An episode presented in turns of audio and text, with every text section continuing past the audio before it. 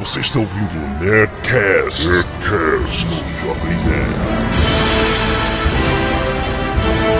Landa, landa, landa, nerds! Aqui é Alexandre Todo Jovem Nerd e eu sou o servo do fogo secreto, guardião da chama de Anor. Aqui é o JP, a gente não combinou quem entrava, mas estou eu aqui. é verdade. Aqui é o Tucano e Borog não tem asa. Ou tem? Aqui é Eduardo Spor, não sei se tem asa ou não, mas apanha feia do Tiamat. Aqui é a Zagal. Ah, tá. Estamos aqui para falar do primeiro livro da saga, que na verdade é uma saga única, com um livro só, mas dividiram em três, então a Sociedade do Anel é o tema desta parte A de nosso Nerdcast especial dos Seus Anéis. Certo? Certo. E-mail. Canelada.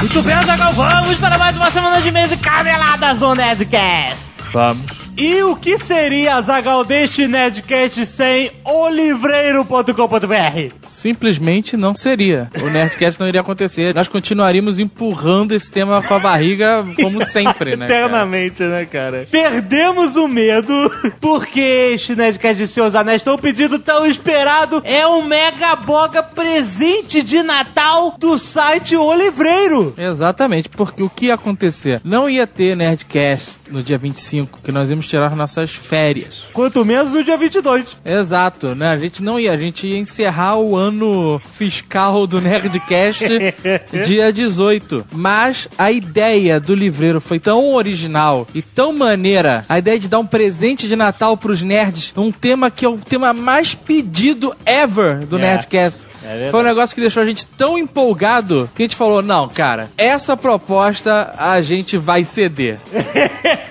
Vamos fazer três Nerdcasts seguidos numa mega maratona de O Senhor dos Anéis. Exato, vamos de uma vez só falar de todos os livros da saga do Anel, todos os filmes, tudo que possa ser relacionado, tudo isso um presente do livreiro para você. Mas o que é o livreiro e o que ele tem a ver com o Senhor dos Anéis? O livreiro é uma comunidade de livros, é uma rede social. Rede social, essa palavra vale ouro agora, Zagal. É uma rede social de livros.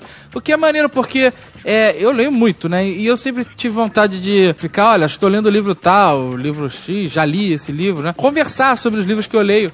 Mas, sei lá, no fórum do Jovem Nerd eu tentei fazer isso, mas eu não tinha o hábito de entrar e fazer, e era meio boring. né? Tudo preto, né? E aí o livreiro, eu entrei e descobri essa parada. E o livreiro é maneiríssimo, que ele, né, todo customizado, com prateleirinhas com livros virtuais pra você botar os livros que você já leu. É muito maneiro porque tem os livros cadastrados lá e você vai adicionando a já li, ou quero ler, ou tô lendo, quero ganhar, quero emprestar esse livro. Você vai marcando os livros e vai colocando nas suas estantes virtuais e aí você pode entrar em comunidades dos livros, dos autores, pra discutir esse livro. Você né? pode criar suas comunidades, inclusive, como tem a comunidade da Batalha do Apocalipse, e o livreiro tem a Batalha do Apocalipse lá. Mandei pra ele todas as informações eles colocaram. Aham. Então tem a comunidade. E tem a comunidade do Jovem Nerd. Ah, espetacular. Porque olha só, onde mais você vai discutir de uma forma centralizada todos os autores nerds? Quem são os autores nerds? Isaac Asimov, Philip K. Dick, Tolkien. Mas sabe que é legal? Porque é, livros que a gente cita durante os programas, como Tambores na Chuva, no programa passado, Né, a gente pode abrir um tópico lá na nossa comunidade agora sobre esse livro Isso. e ficar conversando sobre ele lá. O próprio Batalha do Apocalipse, né? Você acabou de. Tem muita gente que já acabou de ler e tá com a cabeça no teto, pô. Quer discutir pedaços do, do livro, personagens preferidos, spin-offs? Aham. Qualquer coisa assim, é, é uma parada maneira, porque graças a Deus, o nosso público tem na sua maioria leitores. Exatamente. Pessoas que se interessam pelos livros. A maior prova disso é a Batalha do Apocalipse, que vendeu que nem água. E a própria mega promoção do Tolkien que a gente fez aqui do. Exato, do né? Nos programas de afiliados que nós temos, o produto que sempre mais vende, disparado de DVD, CD, eletrônico, né? o que mais vende é livro. Então, é- é, quando o livreiro veio abordar a gente, a gente falou, cara, vocês acertaram na mosca, porque o público que vocês querem é o nosso público. É, é o público do Jovem Nerd. E o livreiro, não satisfeito em já ter dado o Nerdcast mais pedido ever, e eu arrisco dizer, um dos melhores Nerdcasts que a gente já fez, como presente de Natal pra galera, eles ainda querem dar mais presentes. Mais presentes físicos. Exatamente. O livreiro separou três kits Tolkien. Exato. O Silmarillion, O Hobbit, os três livros do Senhor dos Anéis e a trilogia Senhor dos Anéis em filme em DVD. Olha só. Exato, foda, cara. Três kits que vão ser sorteados dentro da comunidade do Jovem Nerd no livreiro. Atenção como você faz para ganhar. Simplesmente se cadastra no livreiro agora, tem o link aí no post. E entra, participa da comunidade Jovem Nerd. Também tem o link direto para ela aí. Só isso. Só- Fez isso, você está automaticamente concorrendo a isso. É sorteio, todos têm chances iguais. É só entrar no livreiro e participar da comunidade Jovem Nerd, encher aquela comunidade que não vai ser só para o uso do sorteio, mas como tenho certeza que você vai descobrir que ali é um lugar perfeito para conversar sobre livros, sobre Douglas Adams, Terry Pratchett, o que seja, todos os autores nerds, Neil Gaiman. Vai ser muito mega boga concentrar todos esses papos dentro da comunidade do Jovem Nerd no livreiro. Mas como tudo no Jovem Nerd pende pro exagero, nossa comunidade tem que ficar abarrotada. Ah, é. Tem, tem que ser um exemplo. é. Tem que ter muito mais gente na comunidade do Jovem Nerd discutindo os livros que a gente fala no Nerdcast, os livros de temática nerd, do que a comunidade do Vampiro Purpurina. é verdade. Então, meu irmão, abarrote a comunidade Jovem Nerd no livreiro, concorra a Kit Senhor dos Anéis, Isso. converse sobre livros e tenha um bom Natal. e diga obrigado, livreiro. Ah, é. Olivreiro.com.br Mega Boga. Mais um Jabazex rápido e rasteiro, Universal Channel Sim, canal TV por assinatura. da Universal. Sim. Está com um novo site 2.0 muito mais fácil de navegar, Muito meu né? mais fácil. Eu acho, Azagal, que a gente vai dar uma de Bill Gates e vai copiar o look and feel do site da Universal. Porque realmente tá muito fácil. É, tá sério? muito maneiro, cara. O site bem. A gente vai mudar o layout já? Não, não sei, mas quando a gente for mudar, né? Não, não A gente agora. podia né? arranjar alguém que fizesse isso de graça, né? Pô, excelente. É, tem tanta gente aí que, pô, pagaria não sei quanto, 5 reais. Esse é o Jovem Nerd realmente 2.0, né? É, a gente deixa aqui, né, assim, como que não quer nada. Vai que alguém aparece e fala que quer fazer. Por que não, né? É bom portfólio se você tá começando, né? Mas, por exemplo, pô, tá começando, é foda. Mas a parceria aí. Aqui, por exemplo, você vai na home. Agora tu quer parceria? Ah. Tu vai na home da Universal Channel, você tem os retângulos com as séries. E aí você tem uma parada que você pode classificar. Você clica assim, ó, amo, curto ou não vejo. Se tu clicar não vejo, o quadradinho some da home. Tu não vê, então tu não, não interessa, não vai estar na tua home. Caralho, que maneiro. Maneiro, né? É 2.0, pá. Dois poderes. Se você falar assim, amo, ele vai pra primeiro lugar, vai aparecer Ele primeiro. ganha, ganha É uma prioridade. maneira de você indexar o conteúdo do jeito que você gosta, né, cara? Pô, isso ia ser maneiro, hein? Não é? No Jovem Nerd, maneiríssimo? Pô, aí, gente. Não tem ninguém. Agora eu fiquei na pilha de mudar o layout do Jovem Nerd. Então, vamos, estamos abertos à proposta. Né? Um orçamento no capricho, baratinho, quem Vamos sabe? lá?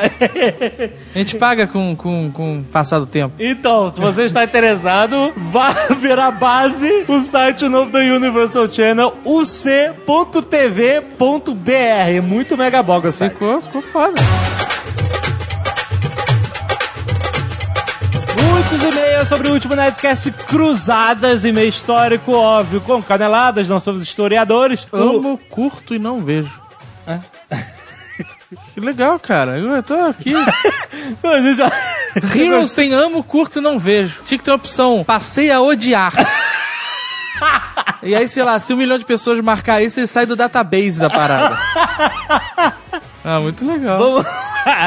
George Gomes mandou uma ilustração mega boga sobre cruzadas, são os nerds cruzados, clica aí pra ver, ele fez uma coisa bem temática com o período. E-mails, finalmente. Alexandre Crestani, estudante, 21 anos, Porto Alegre, Rio Grande do Sul. Ótimo Nerdcast, muito engraçado e interessante. Manda esse e-mail para apontar apenas uma canelada do Jovem Nerd. É a capital da Turquia é Ankara e não Istambul. Acho que o Eduardo Spor tenta comentar essa canelada, mas sua voz ficou tão fraca e não pôde entender o que ele falou. Caí no meu próprio papinho de ficar dizendo que todo mundo acha que Sydney é a capital da Austrália?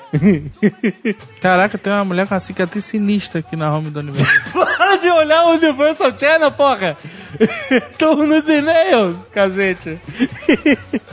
Ele tá mesmo navegando na parada, sem No parar. episódio, o Dr. Wilson insiste em tratar um amigo e antigo paciente. Do House. Eu tinha vontade de ver House, eles não estão. A gente tem que ver o House, cara. Porra, vai. Saladino? Como é que é? A capital. Eu errei, errei. Canelada eu tomei, cara. Paguei de Ah, burro. foi um Nerdcast de canelada. Adriano T. Gomes, 40 anos, técnico em comunicações. Faz site não. São Gonçalo, Rio de Janeiro. Confesso que quando li o título do Nerdcast, Os Santos Pecados das Cruzadas, fiquei tentado a pular, não ouvir para simplesmente não me chatear. Explico. Sou católico, não sou fanático, inculturado, nem católico IBGE. Sou praticante, realmente ativo pastoralmente e estudo tudo que se refere à minha fé. Olha que legal. Não Nerd existe. sacro. Nerd sacro, ele se definiu assim. É. Aficionado por história, principalmente sobre cruzadas, templários e carro passando fazendo barulho.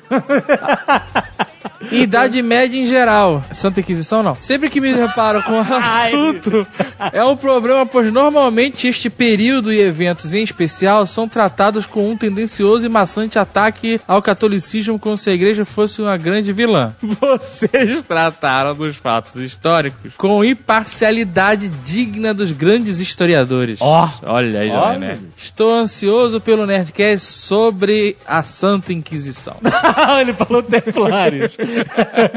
Viu um, um nerd católico que gostou do Nerdcast sobre as Gostou cruzadas. Do Nerd as Cruzadas? Ah, história é história. M, 20 e alguns anos e estudo história em Curitiba. Juro que não vou ser uma pseudo-intelectual tentando aparecer. Então, mulher. Que ela não deu o nome dela. É, uma mulher. Pensei muito antes de mandar esse e-mail cheio de caneladas, justamente porque não gosto de ser sabe tudo inconveniente e prefiro manter o low profile. Aprecio muitos netcasts históricos, mas não pude ignorar alguns erros do 191. É verdade, tem erros. Admiro que nenhum de vocês seja historiador e consegue falar bem sobre o assunto sem ter um diploma, mas um grande interesse e busca pelo conhecimento. É isso que a gente tenta passar para as pessoas, né, cara? Para que elas se interessem. Infelizmente, a má fama da Idade Média persiste por falta de conhecimento e atualização de nossos professores de colégio. É sempre um choque ouvir o início dos semestres os meus professores falando: sabe aquilo que vocês aprenderam no ensino médio e nos programas do History Channel? Esqueçam!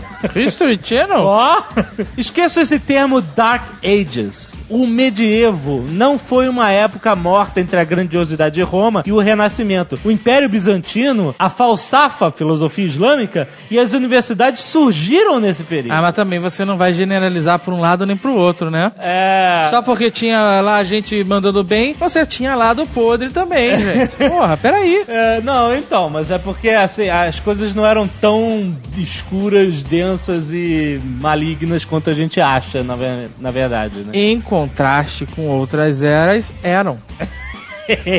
Po- Podemos dizer que sim, mas ah, eu não sei qual é o grau de escuridão, entendeu? Eu vou ligar uma lâmpada na tua cara. depois eu vou apagar ela com a sala toda ligada aqui. Vamos ver o que vai acontecer. Tudo Vai bem. ser Idade Média. Tá bom, entendi. Os feudos não eram tão poderosos assim. Infelizmente, esse é o conhecimento que acabamos mantendo no colégio. Nem mesmo a igreja tinha poder que só surgiu durante as cruzadas e com a Inquisição, lá pelo século XIII. O maior medo das pessoas nessa época é explicado pelo milenarismo, os temores que o ano mil, o apocalipse, a escatologia era do escrotidão acontecesse. A excomunhão não era tão temida pelo chinelão. A igreja não suportava excomungar um bagaceiro sem influência política. Por esse mesmo motivo é que os nobres, reis e imperadores temiam a punição eclesiástica, pois esses sim tinham que perder. Ela mandou outras caneladas, né, várias outras pequenas observações, mas ficar gigante a gente não tem tempo, mas foi muito legal. Ela falou, tirando isso, foi ótimo o Nerdcast, parabéns e vocês são mega boga e muito legal que façam sempre esses Nerdcast história. E os recados não acabam aqui. Promoção Transformers 2 Jovem Nerd. Aham. Já passamos de Watchmen pra Transformers. Tá na loucura. Direto. e o que acontece? Essa promoção é muito fácil. Basta você responder criativamente qual eletroeletrônico da sua casa poderia virar um Transformer. tá? Ah, muito legal, criativo. E- Vai ótima ideia. Não, é, não, e daí você tem que ainda descrever quais seriam as suas armas. Olha aí. Então, a portuguesa disse que o secador seria o grande Ah, com certeza. dela aqui nesta casa. E neste concurso cultural você está concorrendo a boxes de DVDs com os dois filmes juntos, a máscaras Mega Boga de Optimus Prime, aquela que tem um modulador de voz irado, e mais o prêmio mais Mega Boga, e isso vai para o primeiro lugar, o que é Guilherme Briggs. Gui. O Gui, o Gui É, ele é a voz oficial de Optimus Prime no Brasil, agora, pô, nos filmes, né? sim. E ele vai gravar com a voz de Optimus Prime duas mensagens personalizadas, e significa com seu nome, etc., para seu celular. Tipo, fulaninho. Tipo isso aí. Optimus Prime chamando Azagal. Responda, por favor. Na escuta, Azagal. Tem um vídeo de observação de Decepticons de 57 horas. Tá a fim de editar? Responda, Azagal. Trabalho bom. Vai editar até o fazer bico. Quer dizer, uma é o toque do celular e outra é a mensagem de caixa postal, que é bem, bem bacana, né? Então você vai ganhar Vai esses ter um celular personalizado por Guilherme Briggs. Optimus Prime. Muito bom. Certo? Então acesse aí jovemnerd.com.br barra Transformers 2. É só se cadastrar, responder a pergunta e está concorrendo. Vai até o dia 23 de dezembro de 2009. Então, corra. Caraca, Zagal, a gente não pode esquecer dessa. O quê? O Jovem Nerd também está concorrendo como blog da década no Estadão Online, Azagal. Olha isso.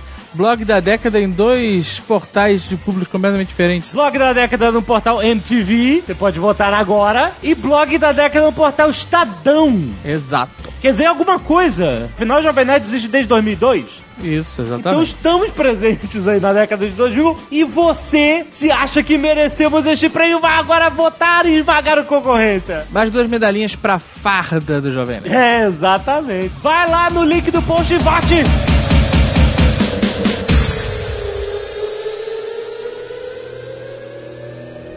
Three rings for the elven kings under the sky, seven for the dwarf lords in their halls of stone, nine for mortal men doomed to die, one for the Dark Lord on his dark throne in the land of Mordor, where the shadows lie.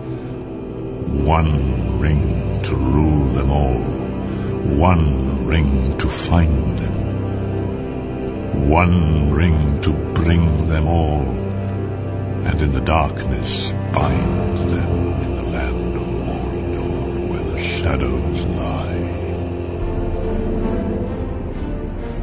Já falamos sobre Silmarillion, sobre o Hobbit no Nerdcast. E agora vamos falar sobre a maior obra de Tolkien, a mais conhecida. A maior é Silmarillion, né? p- Pelo volume. Mas Senhor... Ou não, Seus Anéis é maior. É maior. Todos os três são maiores do que o. do que o Silmarillion. Maurílio não devia nem ter sido publicado, a verdade é essa, né? Ah, que, Que isso? isso, cara? Ah, não, não devia. Não devia. Aquela confusão da porra, não devia ter sido publicado. Só- Que? aqui só serviu pra bagunçar a cabeça das pessoas e vou te falar sincera, com sinceridade. Não, não acrescenta nada a ninguém. Não acrescenta, cala a boca, cara. Você tá maluco, já tá Claro que acrescenta, é uma diversão Acrescenta só. nada. É diversão. Ah, eu vou, eu vou dizer que eu li o Silmarillion quando eu terminei de ler o Senhor dos Anéis, né? Eu tava tristão porque tinha acabado o Senhor dos Anéis. E pra mim ele serviu pelo menos pra me confortar. né? É verdade. Mas como história mesmo, ele não, é- ele não acrescenta, cara. Ele é estilo a trilogia número 2 do Star Wars, que só serve pra explicar alguma coisinha ou outra que, Ah, mas o- deixou pra trás. Não, não. mas não para. serve pra Tem- absolutamente nada. Tem umas histórias maneiras, pô. Ah, pode ter uma história ou outra interessantezinha, mas como, um- como um todo, o Senhor dos Anéis é que é o livro, pô. Não, mas é, isso é é fato. diferente, é diferente. É um apêndice. Ele nem foi escrito para alguém ler, né? O Tolkien escreveu Pois para si é, mesmo. justamente, não era nem pra ser um livro, é o que eu falei. É, não, mas ele como apêndice é legal. Exato, ele é um grande apêndice, né? É. Mas o Senhor dos Anéis que a gente diz aqui é, é uma, realmente uma história com início, meio e fim, né? Com um propósito que, na verdade, nem foi escrita dessa forma. Assim, o Tolkien, quando recebeu a, a encomenda do seu editor, em 1937, com o sucesso do Hobbit, falou assim, quero mais livros com Hobbits. E ele começou a escrever Seus Anéis sem a mínima noção da onde ia parar a história. Quando ele chegou no túmulo de Balin, em Moria, ele teve um bloqueio e ficou quase um ano sem tocar a história pra frente. É que tinha acabado a erva de hobbit do cachimbo dele. Cara, na verdade, ele teve um bloqueio durante toda a primeira parte do primeiro livro, né, cara? Mas você percebe quando você tá lendo um autor que tá escrevendo sem saber o final, né? Cornell mesmo ele escreve sem saber o final. no- Não quer dizer que é ruim isso, mas você percebe que às vezes tem alguma história que uma subplot, uma coisa assim que não vai a lugar nenhum e aí ele se acha no meio do caminho. E Seus Anéis é, é meio assim. Esse bloqueio, esse bloqueio dele, eu acho que eu, eu, eu arrisco dizer que era um pouco porque parecia que ele estava mais interessado ali em escrever sobre o universo, sobre o mundo, do que escrever sobre a história em si. Depois, é claro que ele- a história ficou ótima, mas é, você vê, especialmente no início do Senhor dos Anéis, como é que ele descreve o condado, como é que ele descreve os hobbits, que ele queria mesmo ali, o que ele estava gostando de fazer era dar uma analisada no universo, né, da- da- das linguagens e tudo, né? Ah, com Não, não certeza. tô nem, tô nem falando de apêndice, não. O próprio início do livro, o início do Senhor dos Anéis, ele é muito descritivo e tal, né? Não, o livro todo é muito o livro descritivo, todo, vai. O início, o início é, é- é quase um livro didático, assim, sobre o A condado. primeira parte do, da- do primeiro livro da Irmandade do Anel. Irmandade do Anel, maluco. Sociedade. Sociedade, do Anel. É, mas sabe por quê? Sabe por que que eu falo Irmandade do Anel? Ah. Porque eu li essa porra em versão de português de Portugal e o livro era Irmandade do Anel. Excelente. Eu li, já foi em o quê? Em 88, não tinha versão em português Aham. brasileiro. Nessa versão, o Então- Borog tinha, tinha bigode? Mas então, essa primeira parte inteira do, do Senhor dos Anéis, eu não sei, se a pessoa leu o Hobbit antes, eu acho que ela encara numa boa, porque ela já tá mais ou menos esperando algumas coisas. Mas quem não leu, é, muito difícil passar por essa parte animado, né? Motivado pra ler o, ler o resto, cara, porque é chato pra caceta. Eu vou te falar que eu terminei de ler o Hobbit e o Hobbit é um livro bem dinâmico, né? Assim, comparado Pois com é. os Anéis. Não, É. ele é dinâmico, mas ele é, ele é, é completamente outro tipo de escrita, né? Ele é um livro pra criança. Sim. Não só é, é diferente o tipo de escrita, como parece até que o universo é um pouco diferente, assim, né? Porque tem coisas que você vê, como a gente já falou no Redcast de Hobbit, que são muito mais infantis, né? No, É. no Hobbit do que no Senhor dos Anéis. Então você vê quase um pouco assim. Você nunca imaginaria os anões do Hobbit no Senhor dos Anéis, os anões bobões, aquela maneira, né? Uma coisa meio comédia. Aham. Então um pouquinho, de, um pouquinho diferente mesmo. Mas aí quando eu peguei o Senhor dos Anéis, tava na maior pilha do Hobbit, né? Vira decepção, um anão só, né? Ah, dos Anéis. Hobbit e anão pra tudo que é lado, né, cara? Dos Anéis, um só e olhe lá. Né? E aí eu fiquei chocado porque eu tava esperando encontrar de novo o Bilbo, né? E seguir as aventuras dele novamente. E aí quando o cara já tá velhaco e quem vai levar a galera é o Frodo, assim, eu fiquei chocado. Eu, fiquei, eu Como odiava o Frodo, sabe? Você leu, então, o, o Hobbit primeiro? Li, li. Li o Hobbit É, eu primeiro. também. É isso que eu tava falando. Se você não leu o Hobbit primeiro, você tem que estar muito confiante que o livro vai ser bom pra você passar dessa primeira parte, cara. E quando eu peguei os seus anéis, cara, caraca, aquela parada da festa, meu irmão, passar daquilo foi, foi uma a prova, É cara. verdade, é verdade. Pra, pra, você, pra, quem, pra você entrar na Sociedade do Anel, você tem que passar aquela festa. Aí Olha você só, pode seguir com os caras, meu irmão. Se você não conseguir passar daquilo, tu, tu tá fora da Sociedade do Anel. Não é, não é nem só a festa, é o caminho deles até Bria. É tudo muito Isso, complicado isso. de ler, cara. Eu, eu li primeiro O Senhor dos Anéis. Eu aguentei essa parte, assim como muita gente que tá ouvindo deve ter aguentado, porque eu li também, não só pela história, mas como referência. Porque eu jogava, jogo até hoje RPG, né? Dungeons and Dragons, tudo. Então, pra mim, serviu legal aquela parte, né? Que é a descrição toda, etc. Mas eu concordo plenamente com vocês que quem nunca, nem não joga RPG e nunca leu Hobbit, tem que se preparar pra cara essa parada. Mas É, eu o que- achei ao contrário, sabe? Se eu tivesse lido o Hobbit antes, talvez eu não tivesse encarado o Senhor dos Anéis. Eu li o Hobbit até o final porque eu tinha que ler, era obrigação. Eu li o Senhor dos Anéis, tinha que ler. Foi meio frustrante, assim, achei... achei... Quantos anos você leu o Hobbit? Esse ano. Depois do. Depois do Nerdcast do Hobbit, que eu não participei porque eu não, eu não tinha lido. Se arrependeu? Aí eu falei assim, cara, velho, eu tenho que ler essa porra. Aí fui ler. Quando eu li, o, comecei a ler o Harry Potter, eu falei, ah, tenho que ler, todo mundo tá falando mó bem, né? Comecei a ler, não aguentei, não consegui. Talvez eu tivesse o mesmo sentimento pelo Hobbit.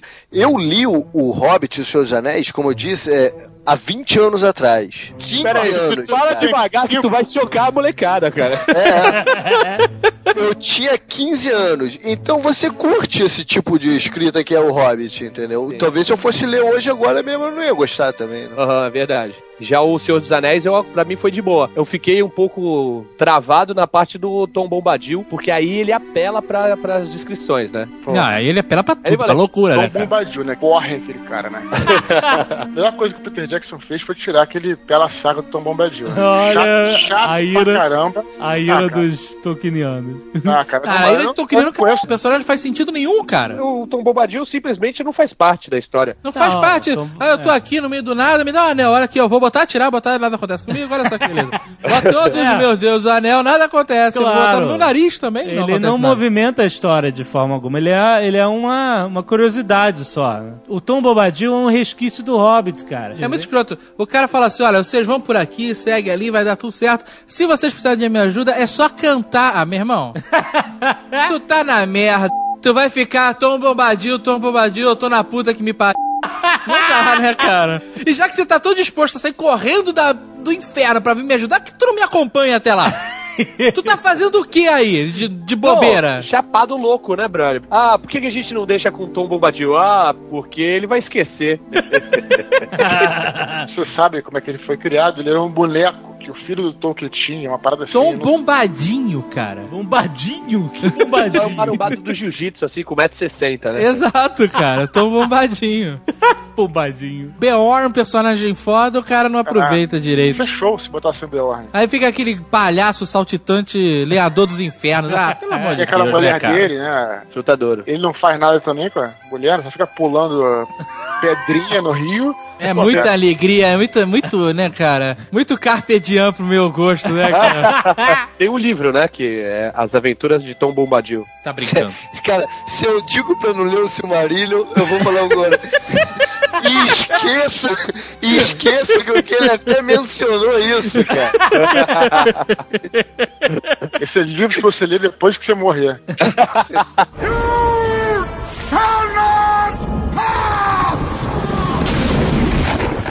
Uma coisa interessante pra se entender do Tolkien é um porquê de tudo isso é porque ele primariamente era um linguista, né? Ele dava aula de anglo-saxão e o que ele adorava era a língua. Como a gente já falou nos outros podcasts, a Terra-média, as histórias todas que ele criou, inclusive seus anéis, era uma forma de vivenciar as línguas que ele tanto gostava, né? Então o que acontece? O, o editor moderno, eles analisam até isso no, no documentário da versão estendida, o editor moderno jamais publicaria os seus anéis do jeito que ele é. Porque o que eles diriam é o seguinte: que não é um romance estruturado apropriadamente, como um romance normal. Os personagens importantes, grande parte deles não são desenvolvidos. Teria muita repetição de ideias. O início do livro é maior do que o final, que é quando as coisas realmente acontecem, né? Ah, nenhum personagem é desenvolvido, né, realmente, no livro, né, cara? E, e, assim, por exemplo, espaços gigantes sem ação, sem, sem contar Floresta Velha, o capítulo do Conselho de Elrond é um capítulo de 15 mil palavras só de discussão e tem uns 20 ou mais personagens conversando ali e a maioria deles nem são introduzidos antes, então você tá, caralho, o que, que tá acontecendo e tal? Acho que nesse caso aí, Alexandre, que salvou um pouco o Tolkien foi o fato de que ele era um grande acadêmico. Então tinha muita gente que estava realmente afim de escutar o que, que ele queria falar, o que, que ele queria escrever. Acho que salvou um pouco, porque se ele fosse um escritor, vamos dizer assim, pulp,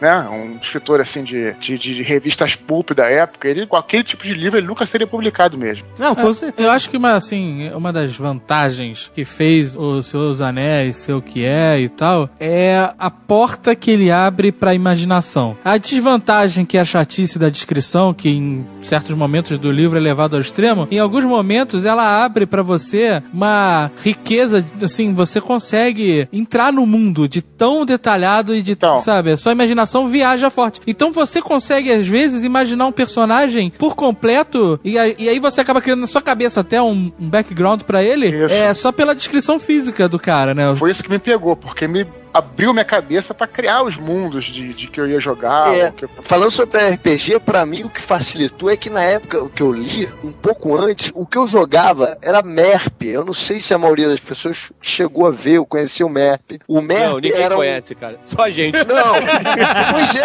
a maioria não conhece.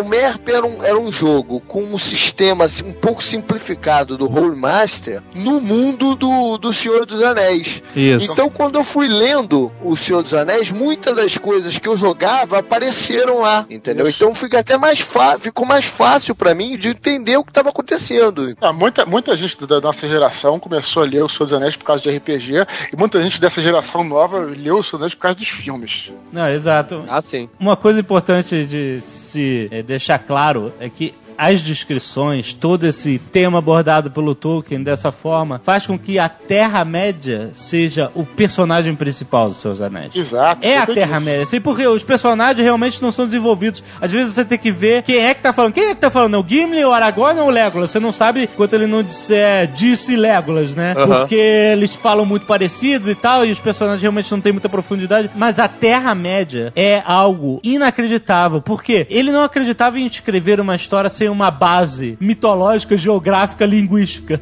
Era o que ele gostava. Ele era um mega nerd dessas paradas, entendeu? Tem um amigo meu que deu uma definição que tem a ver um pouco com o que você disse e pode ilustrar sobre o Senhor dos Anéis. Ele falou o seguinte: O Senhor dos Anéis é um livro que se torna muito melhor depois que você termina de ler ele, porque é uma história maravilhosa, é um enredo maneiríssimo e tal. Só que a leitura, o, o ato de ler, às vezes é um pouco penoso. Depois que você termina de ler o livro, quando você lembra do livro na tua cabeça, cara, você acha a história foda. Mas às vezes na hora que você tá lendo, a coisa fica um pouquinho arrastada. Cara, uma coisa é você pegar um mito que já existe e repaginar. Outra coisa é você criar um universo completamente do nada. Não completamente, porque é muito baseado em, em mitologia escandinava, é. saxão, mas, Sim, mas assim, criar um, um universo novo e fazer uma, porra, uma história de três livros de 600 páginas. Não, é mesmo você se baseando em história escandinava, o que seja, você criou um mundo, você criou a mitologia desse mundo, as Línguas. criaturas, As as línguas. línguas,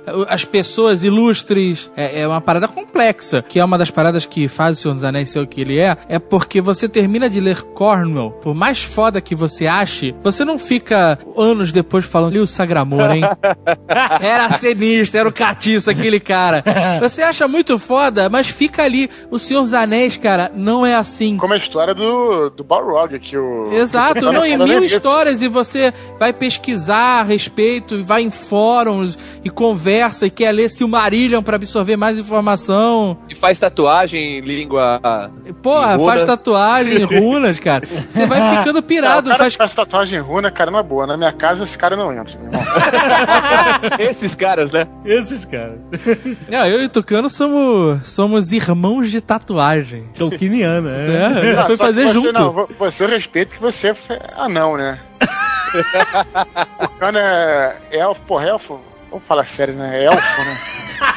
Mas isso com certeza é reflexo de tudo que o Tolkien criou. Toda a base da história dos Seus Anéis é que é a riqueza dos Seus Anéis. Quando eles chegam numa torre no, no topo do vento lá, aquilo tudo tem uma história, cara. Aquilo guardava um palantir, parada que vigiava o Melkor e o cacete. Quer dizer, então tudo tem uma história, no Senhor, tudo tem uma base. O cara canta uma canção sobre Gil-galad no meio da viagem e, o- e essa história, ela tá completa lá Ah, não, cara, jogo. não, não. Na boa, eu pulei todas as. Todas, as- cara. Eu li uma. Eu li duas assim, falei, não, Não, leio e- mais. e eu vou Musiquinha infernal de Hobbit, de elfo da p que o pariu. Ele começou a cantar, vai, tá bom, parou de Não, não. cantar, uma página. Diga-se diga de passagem, a melhor decisão dos filmes foi não ter botado música de cantoria nenhuma, né, cara? Porque se, pô, se ficasse os personagens cantarolando pelo filme, sem sacanagem, eu ia me levantar e ir embora, até pô. tem. Nas versões estendidas até tem o cara. Não, mas na versão estendida ficou legal, porque é uma referência interessante, né?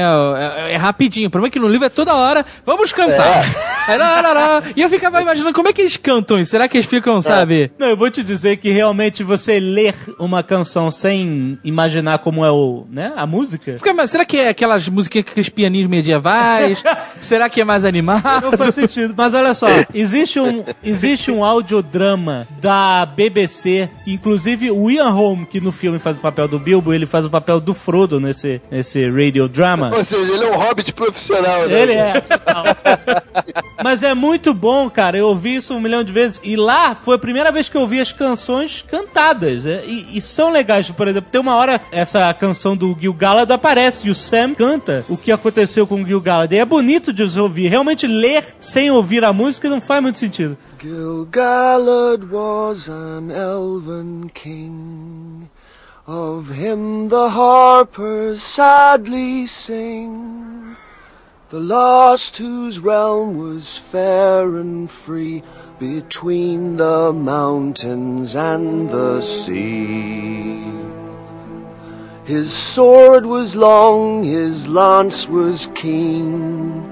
His shining helm afar was seen. The countless stars of heaven's field were mirrored in his silver shield. But long ago he rode away, and where he dwelleth none can say. For into darkness fell his star in Mordor where the shadows are. Oh, don't stop, Sam. That's all I know. I learned it from Mr. Bilbo when I was a lad. He used to tell me tales like that, knowing how I was always one for hearing about elves. I am learning a lot about Mr. Sam Gamgee on this journey. Jovem Nerd, você comprou o disquinho, cara? O Azagal comprou um Tolkien Ensemble, que é um CD que eles fizeram só com as músicas. é, ah, eu dos comprei hobbits, tudo que me elfos. venderam de Tolkien na época do filme, cara. Ah, mas tudo é que jogavam pra mim eu comprei, cara. Eu comprei até um CD na versão porn de Lord of the Ring. Que isso? Eros of the Ring, negócio assim. Mas era de trilha sonora, não era filme não. Pra queimar o anel mesmo, né? Agora, se ao invés dessas musiquinhas firinfonfon aí tivesse o funk do anel, a história era outra. Alô, bonde do condado, comunidade do Xaré. Se liga na versão estendida da montagem do anel. MC Gandalfo, solta o pancadão.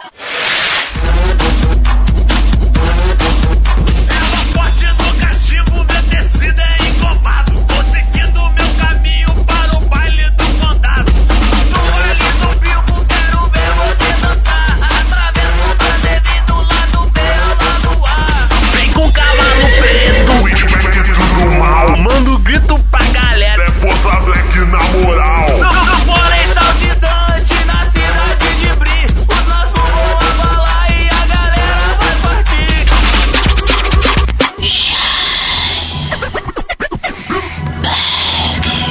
Vamos esculachar, hein? Esse bagulho aí de novo.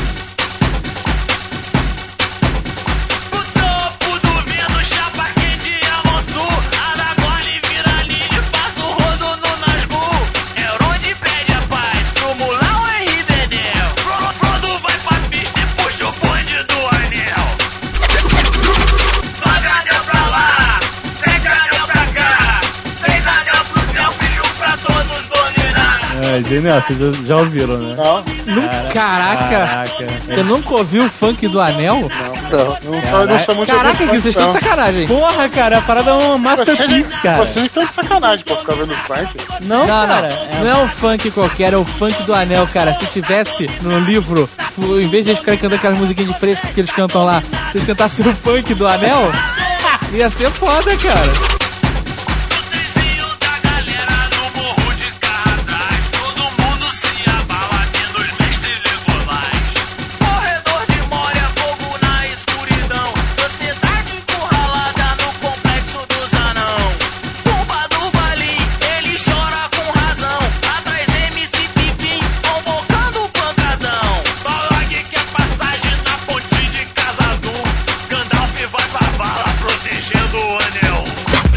De monstro, igual você ainda não viu.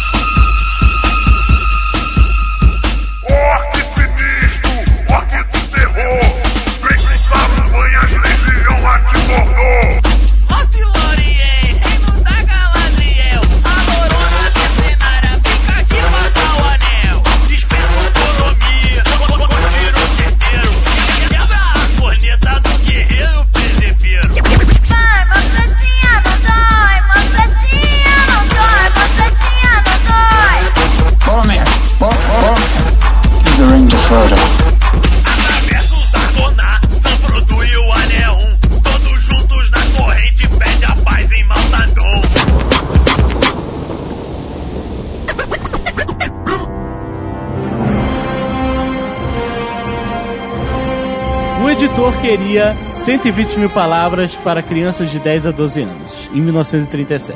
Por seus anéis? É. Epic fail.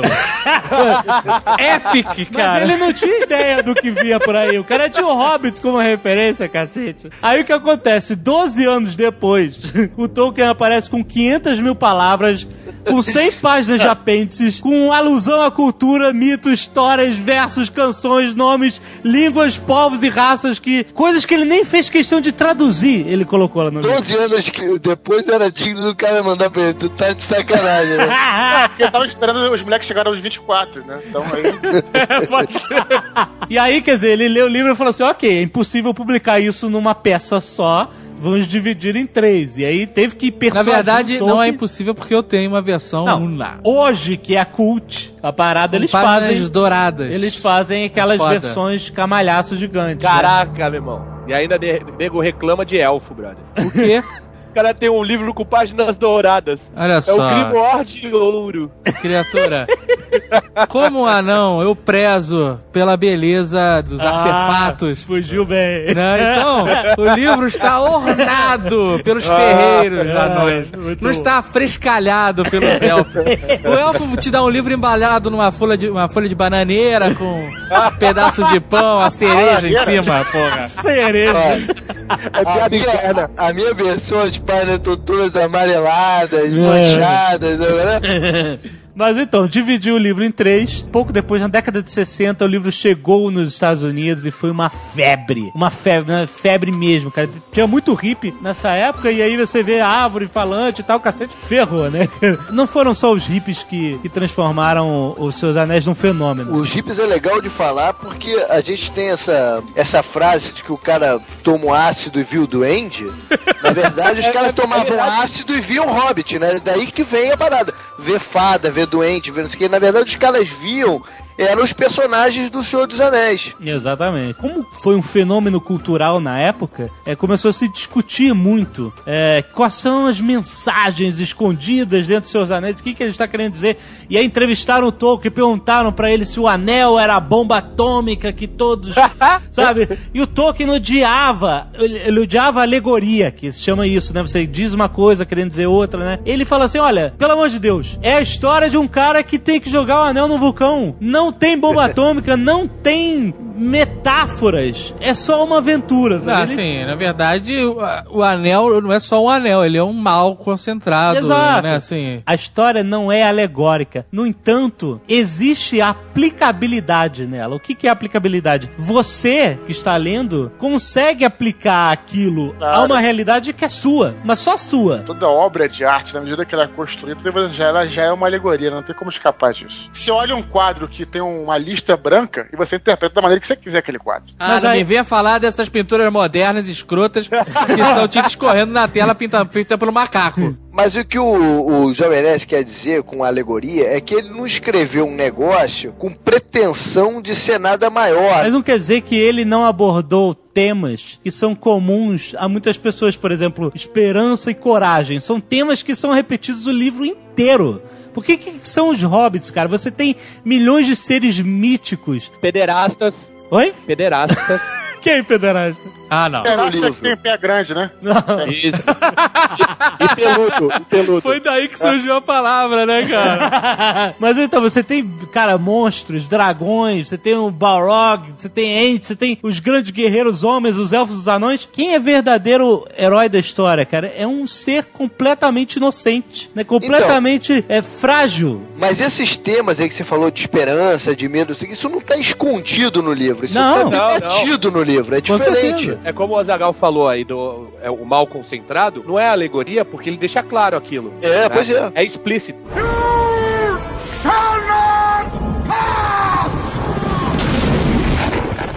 Tema muito forte que ele fala sobre medo e coragem é que muita gente diz que medo é uma coisa negativa, né? Medo é, realmente pode fazer você ser derrotado antes de lutar, né? Você tem medo, você nem enfrenta a coisa. sombra. Exato. Só que nos seus anéis mostra uma coisa que não é errado sentir medo. O herói, o herói sente medo. A diferença entre o herói e o covarde é que o herói enfrenta o medo. Exato. Então os hobbits sentem medo o tempo todo, cara. Estão fodidos. É o medo que faz a pessoa sobreviver também, né? Senão a pessoa, a pessoa fica maluca, paladino de RPG, né? que nenhum sobrevive, porra.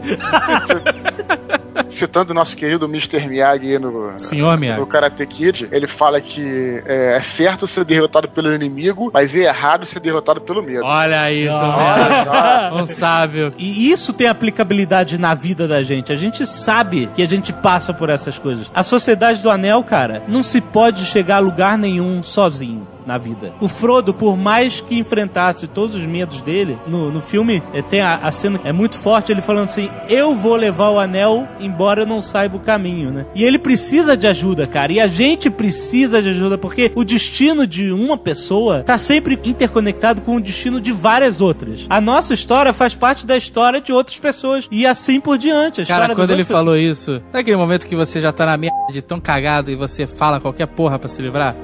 Como assim? Ele devia estar no desespero. Foda, tá com o anel do, do mal total. Ninguém quer pegar aquela porra dele. O anão estourou o machado no anel. O Gandalf fi- ficou maluco, cara. O cara era ótimo, vivia fumando, vivia de papo furado, soltando fogos. O cara viu o anel, ele ficou zureta, meu irmão. O cara virou. Ele virou um beato salu, Porra, ele ficou maluco, cara. Começou a correr de um lado pro outro, ficou pirado. Cara. depois, depois do choque, depois do choque que ele toma lá. Né? O cara tava vendo elfo, tava vendo todo mundo naquela discussão do que fazer com aquela merda, cara. Ele falou, eu vou, seja lá pra onde for, né, cara? Eu vou embora que lá Mas me tira daqui também, né? Que aquela reunião já devia estar um saco, né? Porra, nem uma birita, nem, né, nem, cara? nem um come e bebe, nem porra nenhuma, né, cara? É interessante falar isso porque a gente cai na dife- nas diferenças que- entre os livros e os filmes, né? Pensando agora, quando o Peter Jackson lá, e o nego falou, vamos filmar o, o, o Senhor dos Anéis, né? Lendas urbanas que se concretizaram, né, cara? Exato. o nego fala, cara, é impossível adaptar Senhor dos Anéis, são 500 mil livros, é muita coisa e tal. Mas, se você analisar friamente, você percebe que Senhor dos Anéis é um livro, entre aspas, eu não estou me gabando, nem querendo esculachar ninguém. Eu respeito foda o trabalho que o cara fez, Peter Jackson. Mas é um livro até fácil de se adaptar. Porque boa parte do que tá ali, você consegue traduzir em imagem. Exato. É. Você não precisa perder 40 páginas pra descrever a porra do ladrilho. Tu mete na parede e acabou, cara. Menos 40 páginas, próximo, Vamos- sabe?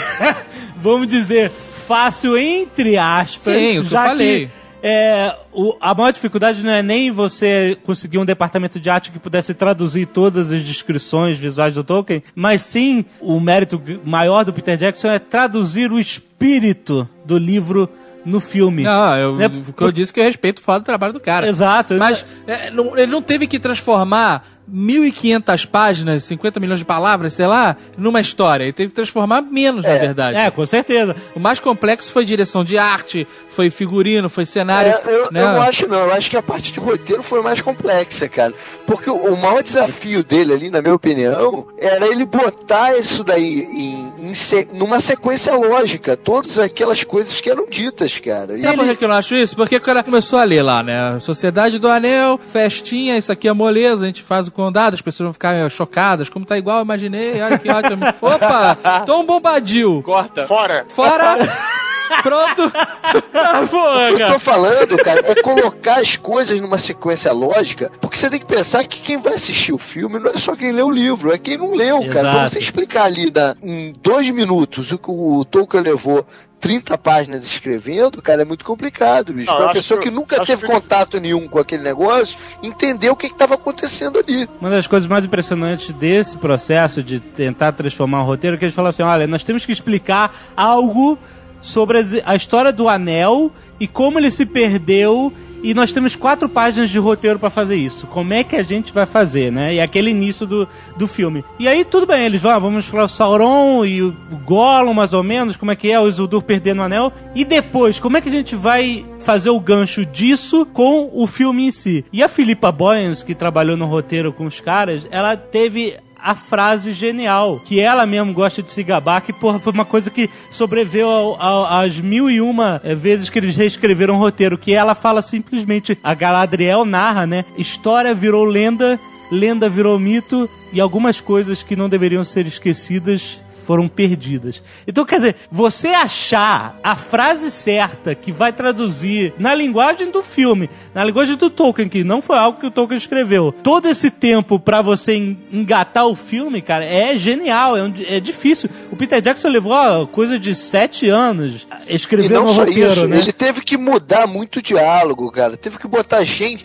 gente falando coisa que na verdade no livro foi outros que falaram. Assim, eu não tô falando também que é fácil, né? O cara pegou e vou copiar isso, é copy-paste dessa. Não, eu entendo isso, mas isso é um trabalho básico de roteiro, de você acertar a história pra caber numa outra mídia, né? Exato. Mas, pô, quantos, quantos filmes a gente não vê que o, o resultado final fica uma merda? Sim, a maioria. O que o cara fez foi pegar, alterar tudo, basicamente, e ficar bom do mesmo jeito, né, cara? Exatamente. É, eu lembro que quando eu fui ver o Senhor dos Anéis no cinema, aquela expectativa toda, eu não conseguia imaginar como é que o filme ia começar, né, cara? Como é que o cara vai, cara. vai introduzir uma história desse tipo, né, cara, no, no cinema. E é de arrepiar, né, cara?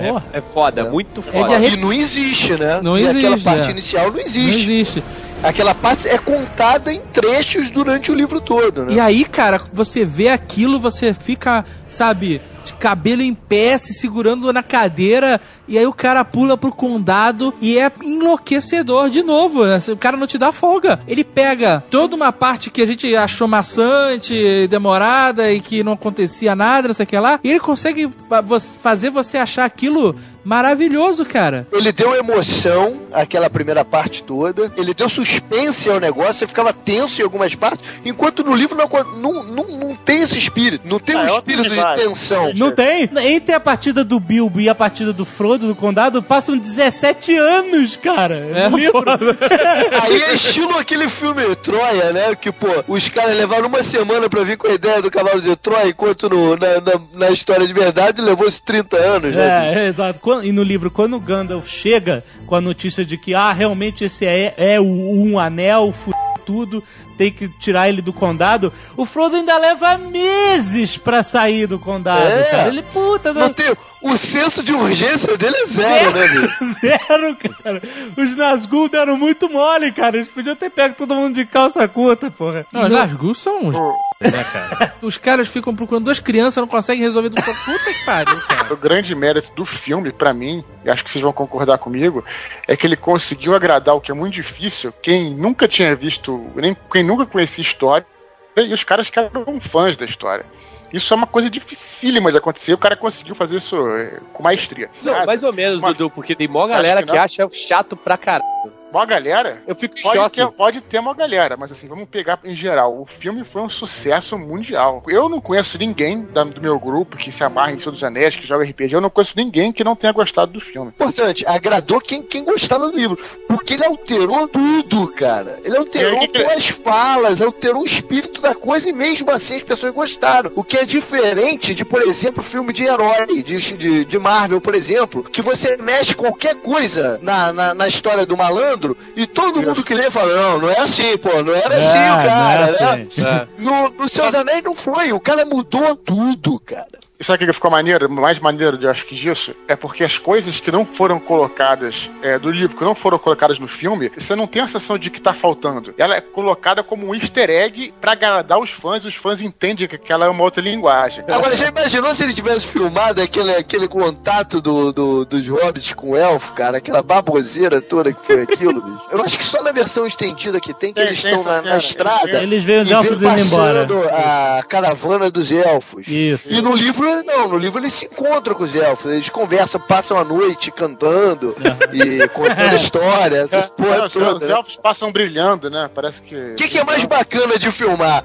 Isso ou o Nazgûl perseguindo o cara até o cara saltar na- no, no bote, né, bicho? É porque o Peter Jackson teve que fazer é, foi colocar o senso de urgência no máximo. Então, toda vez É, que ele claro. colocava o anel, o Sauron via ele. Falava, eu estou vendo você. Enquanto no livro o Sauron nem tem ideia do que ele tá botando o anel ou não, né? Exato. Ele só vai ter ideia muito na O frente. filme, ele, ele, ele deixa claro, olha, botar o anel f***, então é por isso que ele só guarda a parada, né? No livro o cara pode explicar mil coisas, né? Porque o anel tem uma influência negativa, qualquer É, porra. Ele vai explicando o que, que ele sente em relação ao anel, o peso, etc. Que no filme ele não tem como entrar dentro da cabeça do Frodo, qualquer coisa assim. Agora, a introdução do Aragorn no livro é mais bacana também, né, cara? Porque eles ficam desconfiadaços dele um, um- certo tempo. Eles É. não vão de, de cara confiando nele, né? Também o nome do cara é Passo Largo, brother. Na minha versão é Passo de Gigante.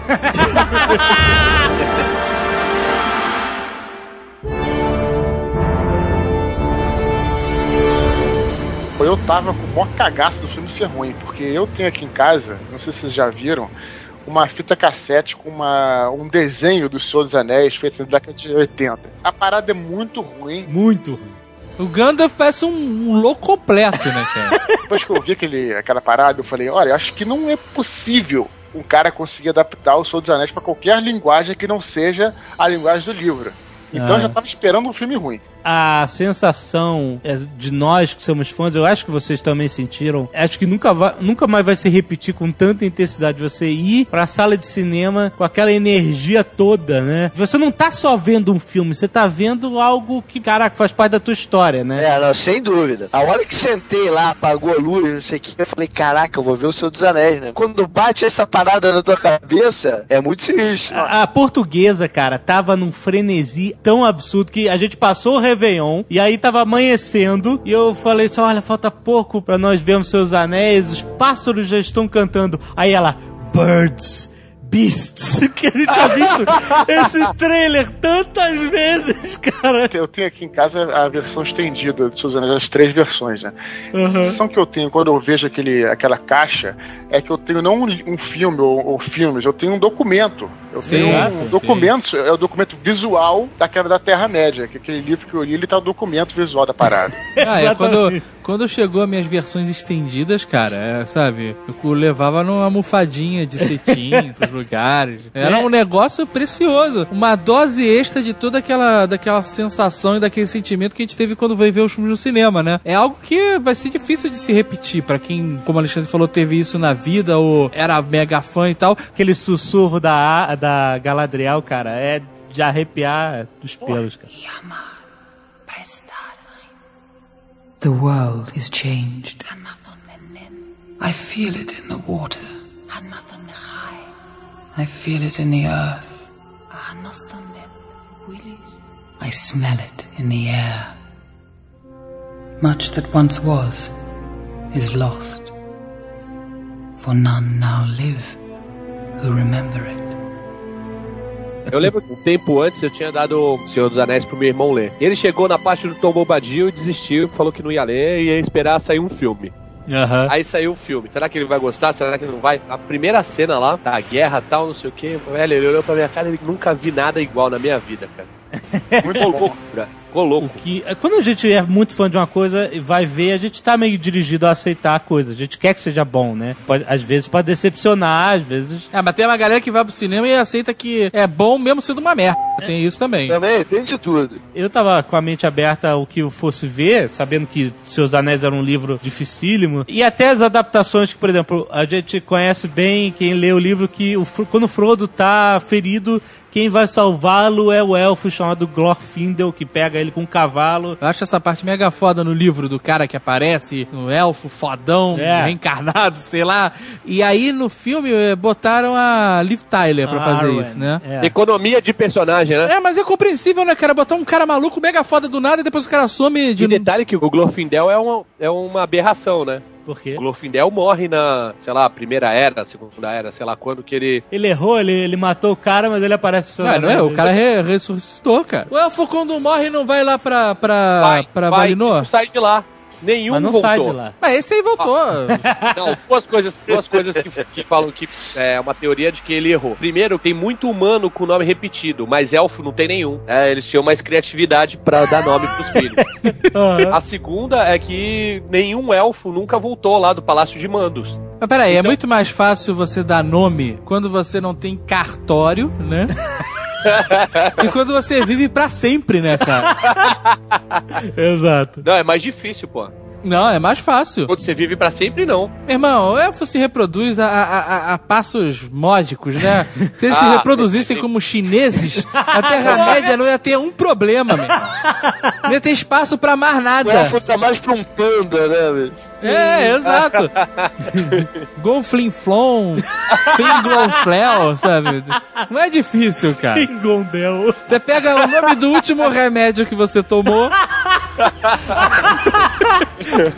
Mas o nome da fruta que você mais gosta é sei lá, Garmaflu. Garmaflu, sabe? Moranal. e voltando ao assunto, o Glorfindel vai lá e aparece do nada e, e faz aquilo tal, não sei o É. que. O Glorfindel morreu brigando com o Borog. Caiu de um despenhadeiro. É. Foi, foi. só. Mas ele Tá ressuscitou, bom, cara. Tá bom, mas, mas não leia o Silmarillion.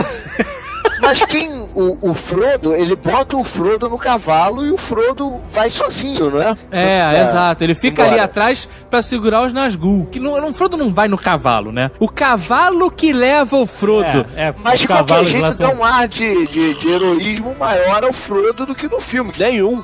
No livro ele vai na merda em cima do cavalo. É, o cavalo que dá o um jeito saco de dele. bosta, é um saco de bosta.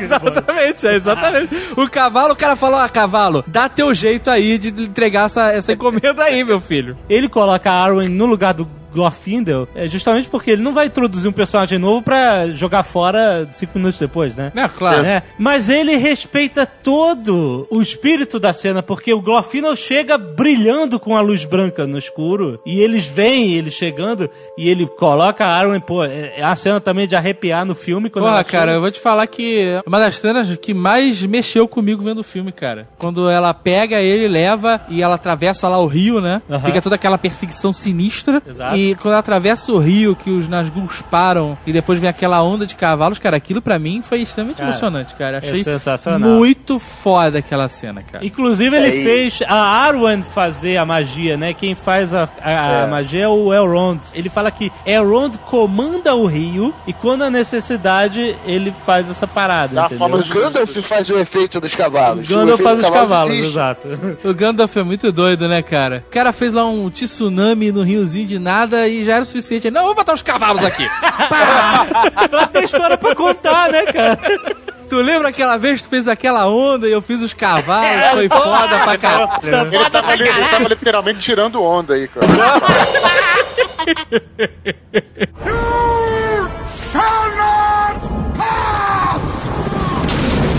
Entre essas outras adaptações também, o Boromir escuta a voz no ar quando eles estão escalando lá Caradras, né? E, e mesmo assim, eles não sugerem que foi o Saruman que fez alguma magia, algum encanto pra derrubar a montanha em cima O dele. Saruman no filme tem mais relevância que no livro, né? Como inimigo. Sabe por quê? Porque o primeiro livro, o primeiro filme, aliás, ele não tem um vilão. O vilão é muito imaginário, o Sauron é muito imaginário. cena né? do, do, do filme, do combate do Gandalf com Saruman, em que o Gandalf é aprisionado, aquela cena não existe. Aquela cena, o Gandalf menciona depois que ele foi capturado e tal, mas Exato. não tem aquilo como narrativa do livro. né? É, não tem o Gandalf pulando no Guaihir pra fugir da, de Orthanc também, isso, isso não tem no livro, mas eles têm que explicar isso no filme, né? Eu, se acho muito maneiro nessa essa hora de Caradras. É do, é do caralho.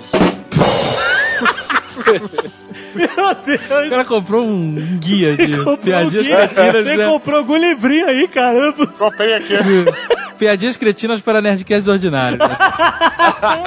Eu achava o Boromir no livro foda, porra, um humano sinistro, tão forte quanto Aragorn, né, cara? Tá entendendo no livro que ele é bem mais forte do que aparece no filme, né? A Isso, e no, é um no cara- filme eu achei ele meio merda, assim, sabe? Quando eles pegam aquela nevasca que fica a porra do elfo escroto saltitando na cabeça dos caras, no livro ele conta que tava andando sobre a neve, né? E no, no, no filme até aparece ele, né, assim como um easter egg, todo mundo enterrado até o pescoço. É, e ele ele, pé. na verdade, ele tava andando na cabeça dos outros, né, cara? Dos hobbits tava enterrado. É, ele não tava andando sobre a neve. O Boromir tava carregando lá dois hobbits e não sei quem tava, o Aragorn, mais dois. E, o... e no livro ele ficou aquele alcoólatra em recuperação, sabe?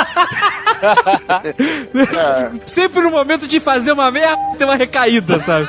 Eu já acho que o Peter Jackson usou o Boromir pra dar característica ao anel, de como o anel Sim. influencia a pessoa, Sim, entendeu? com certeza. Porque durante o livro, ele não tem aquelas passagens que tem do Boromir sendo tentado pelo, a pegar o anel do Frodo, entendeu? Não existe isso. Aquela cena que ele pega o anel na neve, né? É e que não dá pro existe. Frodo, não É, tem. Ele só vai ter o contato com o anel lá quando ele já tá pra morrer, que ele tenta realmente, que ali já é o anel usando ele de, de uma forma concreta. O anel olhou pra ele e falou, pô, vai- aqui vai ser minha, minha escapatória do Hobbit, né? Mas É. no filme, ele já vem mostrando isso desde o conselho. É, ele despreza o Aragorn no conselho, que não acontece no livro, né? Ele até fala que, que se o Aragorn voltasse pra Gondor, ele ia ser bem recebido. Só que no filme ele despreza o Aragorn. Ah, Gondor não precisa de rei. Até porque a motivação no livro do Boromir ir até o conselho, na verdade, é a espada. É o rumor que a espada lá, Narsil, tava voltando. E ele quis Foi ver reforjada. isso de- Exatamente, ele quis ver isso de perto.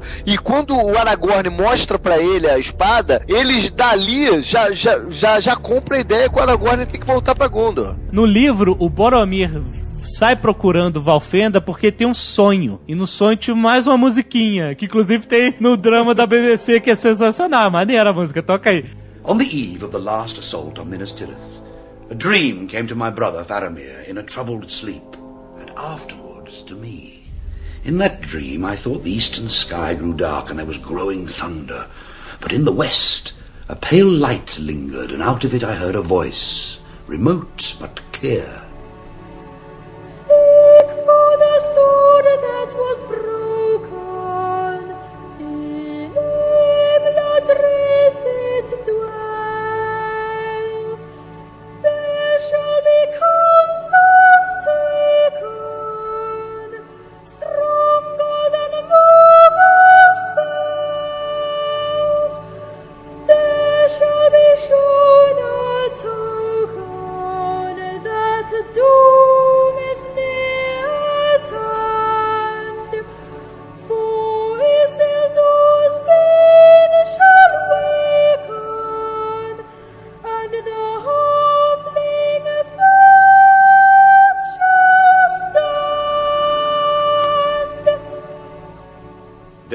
my father, told me that Imladris was Rivendell, where Elrond the half-elven dwelt, greatest of lore-masters. So to the house of Elrond have I come to seek the meaning of the dream. And here in the house of Elrond your dream shall be made clear to you. Here is the sword that was broken. Mas ele, ele tem esse sonho de que a espada ia aparecer com a ruína de Isildur e o pequeno ia, ia estar. Ele, ele, sabe, era um enigma que ele queria decifrar. Era o Arg, né? Era um. era um- tipo Agora um tudo é Arg. E ele não, não tinha ideia de que, que era anel de Isildur e que o É, cacete, é. que a missão dele ia ser essa, ajudar Ele, a na verdade, no, no, no livro, ele tá meio que cagando pro anel em si, cara. Ele não quer o anel pra ele, não quer, pô, ele não quer nada a ver com o anel. Ele, quer, ele acha que realmente o Aragorn voltando com a espada vai ser a força que o povo dele lá precisa. Inclusive que no livro a espada é reforjada depois do Conselho de Elrond. O Aragorn É. sai de Valfenda com a espada. Já sai com ela, é verdade. Reforjada. No filme só vai acontecer lá no terceiro filme pra dar uma motivação final, né? Uma última apare- acelerada. Pra aparecer o Elrond com o maior truque de mágica que eu já vi na minha vida, meu irmão. Da- o cara engoliu a espada e foi andando com a perna, sabe, perna reta. Porque, meu irmão, da onde ele tirou aquela espada, Cara, cara? foi sensacional. Era as golos de Tandera que ele levou pro, pro No cara. livro, a espada já tava com o Aragorn desde o início, não era? Ele tinha a espada quebrada. Me lembro que isso é bem claro, que ele andava com a espada quebrada, que era. Aí o nego até fala, por que, que você tava andando com essa espada? E o nego não sabia que a espada, mesmo quebrada, a espada era mais foda que qualquer espada comum, né? É. É um item mágico sinistro. E, a- e outro detalhe, a espada quebrou porque Elendil caiu em cima da espada quando morreu. Quando o Sauron matou ele, ele caiu em cima da espada, a espada quebrou. Não foi o Sauron que pisou na espada. Isso que é épico e feio mesmo, né? É. e o Isildur cortou o dedo do Sauron depois de Sauron ser morto, né? Então já tava um cadáver. Ele foi lá e cortou e pegou o anel pra si. Mas sabe, voltando ao Boromir, sabe o que, que também prejudica? A morte dele no livro é assim, tipo a redenção. Isso. Tá sendo tentado pelo anel e quer pegar o anel tal, não sei o quê. Quando ele vê que os orcs estão chegando, dá uns 5 minutos dele ele começa a empilha a orc, né, cara? Não, no filme se diz, Não, né? então, no livro é muito mais heróico, sacou? No filme parece que é o quê? Ele ouviu os orcs e ele fala, porra, vou ter que matar a orc e depois eu volto pra matar o... Não, mas na verdade, não. na verdade eu não Eu percebi achei isso que- não, cara. Eu, eu- eu percebi achei. Filme, foi na hora, no único momento que eu falei, porra, finalmente o, o É, eu Boromir apareceu, porque ali ele meio que acordou também. O que me decepcionou foda foi a corneta. A corneta que dá fear, né, cara? Ela tinha que ter um, né, um no, no livro, quando ele toca aquela corneta, os bichos afastam, meu irmão. Os bichos dão um passo pra o trás. Balrog chegou a parar. É? E no filme, faz um pó, pó, pó. e, e, é, e nego junta nele, meu irmão. Nego, pai, aquele da corneta ali, ó. Mas no livro, o Balrog para quando ele dá uma soprada na corneta quando ele tá perseguindo eles. O Balrog para por um segundo, isso é foda É, pra pois cacete. Eu tava esperando essa cena no, no filme, não teve. E outra coisa, quando ele dá essas cornetadas nessa batalha no final, o Faramir lá, É. a 300 km de, de distância, ouviu a Eu corneta. esperava que fosse uma parada inacreditável, sabe? O cara soprasse aquela merda e fosse um negócio que desse uma onda de choque, sabe? Exato, o choque o que o Azaghal queria é que quando ele chegasse no cinema, tivesse um saquinho na poltrona com um earplug pra- e uma instrução, olha só. Quando ele for soprar a corneta, coloque isso no, seu- no seu. Exatamente. Não, mas cara, porque descrito como era, e como ele. Cara, parecia um boiadeiro chamando a vaca perdida, cara. Porra, Peter meu irmão. Peter Jackson tem alguma coisa contra a corneta, porque pra mim tem uma cena no, no livro 3 que pra mim é emblemática. O rei faz aquele discurso no, no alto da colina, assim, pros cavaleiros de Rohan. E aí ele, ele fala assim: ah, a gente vai agora, vai, vai pra morte, vai cavalgar pra morte. E, e toca a corneta também. E ele toca a corneta tão forte que a corneta se parte, né? Isso é foda, eu lembro. Aí tu lê aquilo, tu fala, cara, a parada é foda, meu. É, Aí chega no, no filme e o cara tira a corneta. É o, o Tolkien tinha, tinha essa parada foda de fazer itens mágicos épicos melhor do que ninguém. Exato. Pô, não sei se vocês concordam. Tem uma espada que eu não lembro, eu não sou, porra, grande conhecedor de Tolkien, né? Mas eu me lembro disso que tinha uma espada de um rei elfo. Muito foda a espada, cara. O poder dela é a seguinte parada: quando a espada era desembanhada, todos os elfos do mundo sabiam que a espada tinha sido desembanhada. Então, onde os elfos estiverem, eles levantam a orelha e falam: Ó, o rei tá em perigo, vamos convergir pra ajudar ele. Porra, Thundercats. qualquer lugar do mundo. Chamava o olho de Tandera. Será que É, é, cara, nada se cria, cara. Mas olha só, a gente não pode também condenar o Peter Jackson por ter tirado todas as cornetas, porque também teve cenas que ele poupou a gente ver. Por exemplo, quando o Balrog é, é, ruge lá em Moura, o Legolas, Ah, como eu queria ter visto isso, cara. ele grita, ai, ai, o Balrog, Ai, ai, um Balrog. o cara. Balrog está vindo. Porque nesse momento o Gimli cai e chorando. Não? E o Gandalf ainda fala, que má sorte, e eu ainda estou exausto. que filha da puta, né, cara? Isso é RPG total, né, cara? De, de Fear Control, né? Rola aí um Fear Control. Não, eu Exatamente. tô, tô exausto, ele quer dizer que tá sem magia, já usou todos. Ah, é verdade, tá sem mana. Exatamente, isso é RPG total, é o Fear Control e o cara tá sem, tá sem spell bônus, vai, acabou, pô, tem que dormir. Uma coisa É. interessante sobre essa cena das escadas é assim, porque no roteiro o Peter Jackson tinha assim, ah, eles descem as escadarias e passam pela pela ponte e fogem. E aí ele pediu, o, Peter Jackson pediu pro Alan Lee, que aliás, grande contratação dele, chamar o Alan Lee e o John Howe, que foram os maiores pintores de Tolkien durante 40 anos. Porra, né? cara, isso é ser Chamou os caras o mínimo sagaz, né, sagaz, cara? né, cara? Vamos chamar esses caras que são os fodas e fazer o filme na estética deles, né? E aí ele, ele pediu pro Alan Lee Desenha aí umas escadarias de Moria e tal, pra gente ver como é, que, como é que vai ser. E aí o cara faz aquele labirinto de escadas. Ele não É. faz uma escadaria.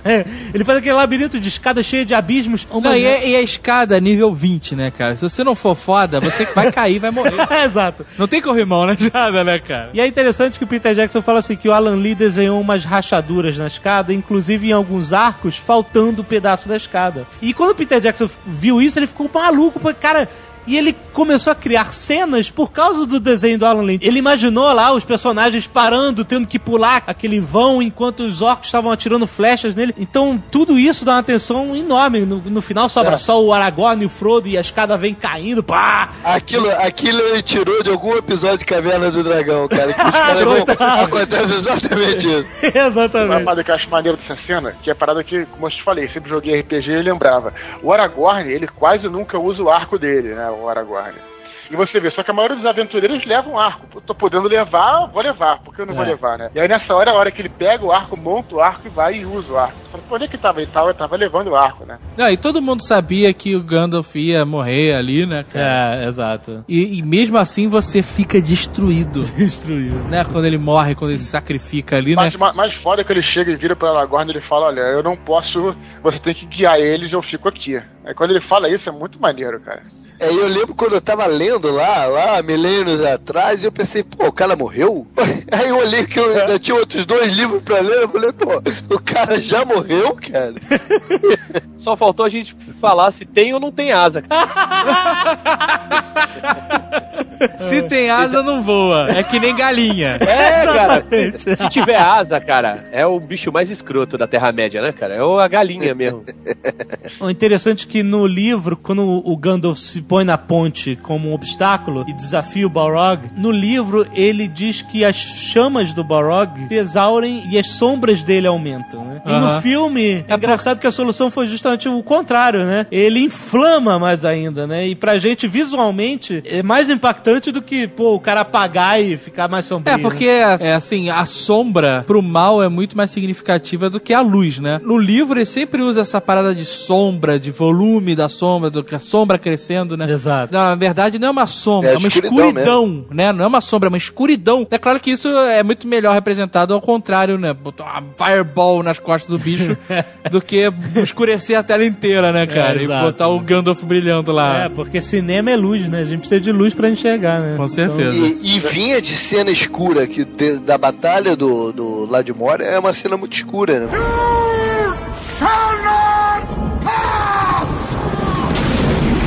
Alan Lee, no início, né, foi uma coisa também, foi um grande presente pros fãs do Tolkien. É porque a gente cresceu vendo as concepções visuais do Tolkien na, na mão do Alan Lee. Então, Exato. pô, cara, quando eu vi aquilo, eu não acreditei, cara. Falei, pô, eu sabia o que era Mordor, eu já tinha visualizado Moria, tudo isso aí por causa dos desenhos do cara.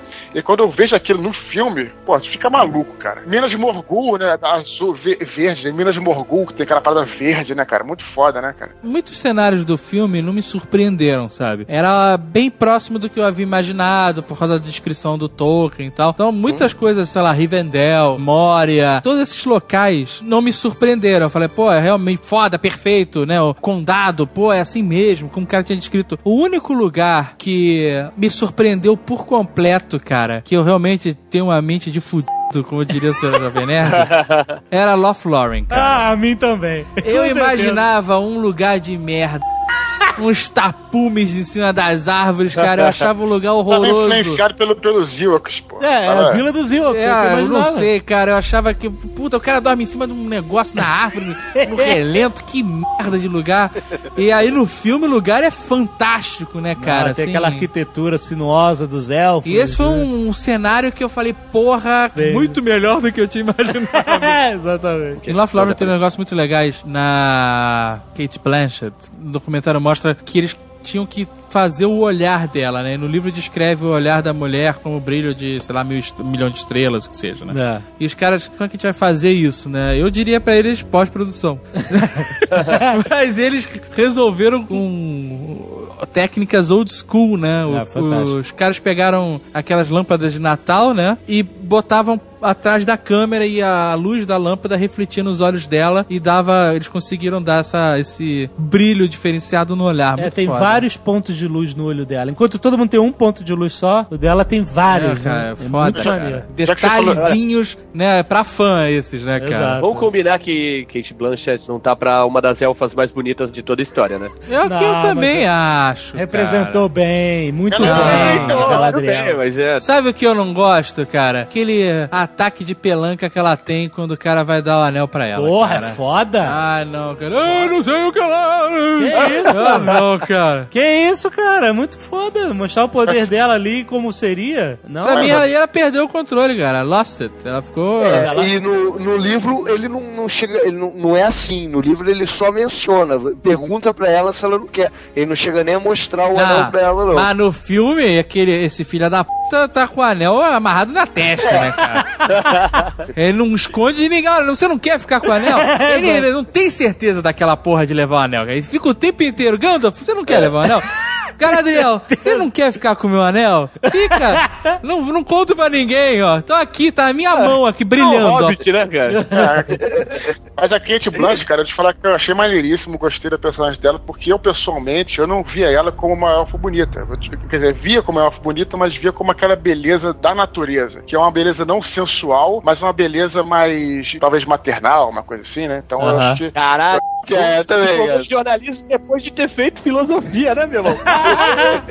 Profundo É. foi. Mas é, eu concordo com o Dudu, é isso aí. No material a mais do- das versões estendidas, em Lothlórien tem umas paradas muito fodas, né? Porque é nesse momento ali em Lothlórien, depois daquela m... toda que aconteceu em Moria, que o, a amizade do Legolas com Gimli começa mesmo, assim, né?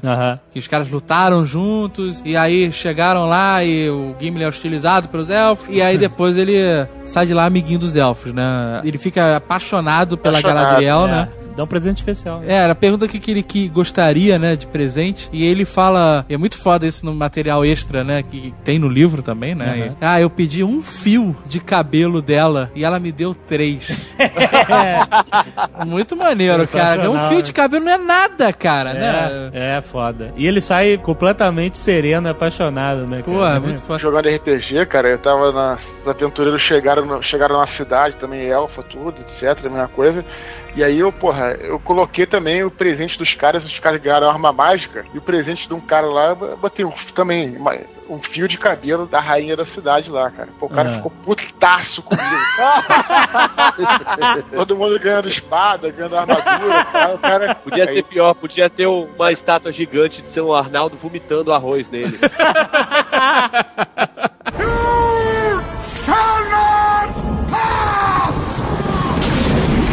trilha sonora de Seus Anéis também é uma, é uma conquista à parte. É difícil, você tinha um cara talentoso no, no comando, Peter Jackson. Mas e aí, a música, né? Eu que sou mega vidrado em trilha sonora e música, eu ficava imaginando como é que vai ser a música de Seus Anéis. Eu vou sentir Senhor dos Anéis na música. E o Howard Shore eu não conhecia. Quando eu ouvi, cara, É o que esse quinto, cara... quinto fantástico. Nunca vi nada desse cara, será que vai ser bom? Óbvio, óbvio, a música dele é maravilhosa, conseguiu traduzir a Terra-média, mas é engraçado uma parte da música que, vários temas, né? Tem o tema dos elfos de Lothlórien, que é uma coisa meio bem melancólica, né? Tem o tema de Orthanc, tem o tema dos hobbits, e tem o tema da Sociedade do Anel, que ele tá falando no, documentário. Todos os momentos antes do Conselho de Elrond, você ouve o tema da sociedade bem de levinho, tem hora que o Aragorn tá andando com os hobbits, você escuta aquele... Bem de levinho e tal. Mano, na hora eu vou cortar isso e vou botar a música, né? Não, não vai não. Mas só pra você. Não, você. vai não. Não, você. E aí o que acontece? Quando a, a Sociedade do Anel se forma e eles aparecem pela primeira vez juntos subindo aquele. Aquela cena famosa deles passando no topo de uma colina, né? Que mostra todos eles em fila. A música da sociedade finalmente cresce e se estabelece, né? E tem aquela mega. é, aquele mega código que eu não vou falar aqui pra vocês não me sacanearem.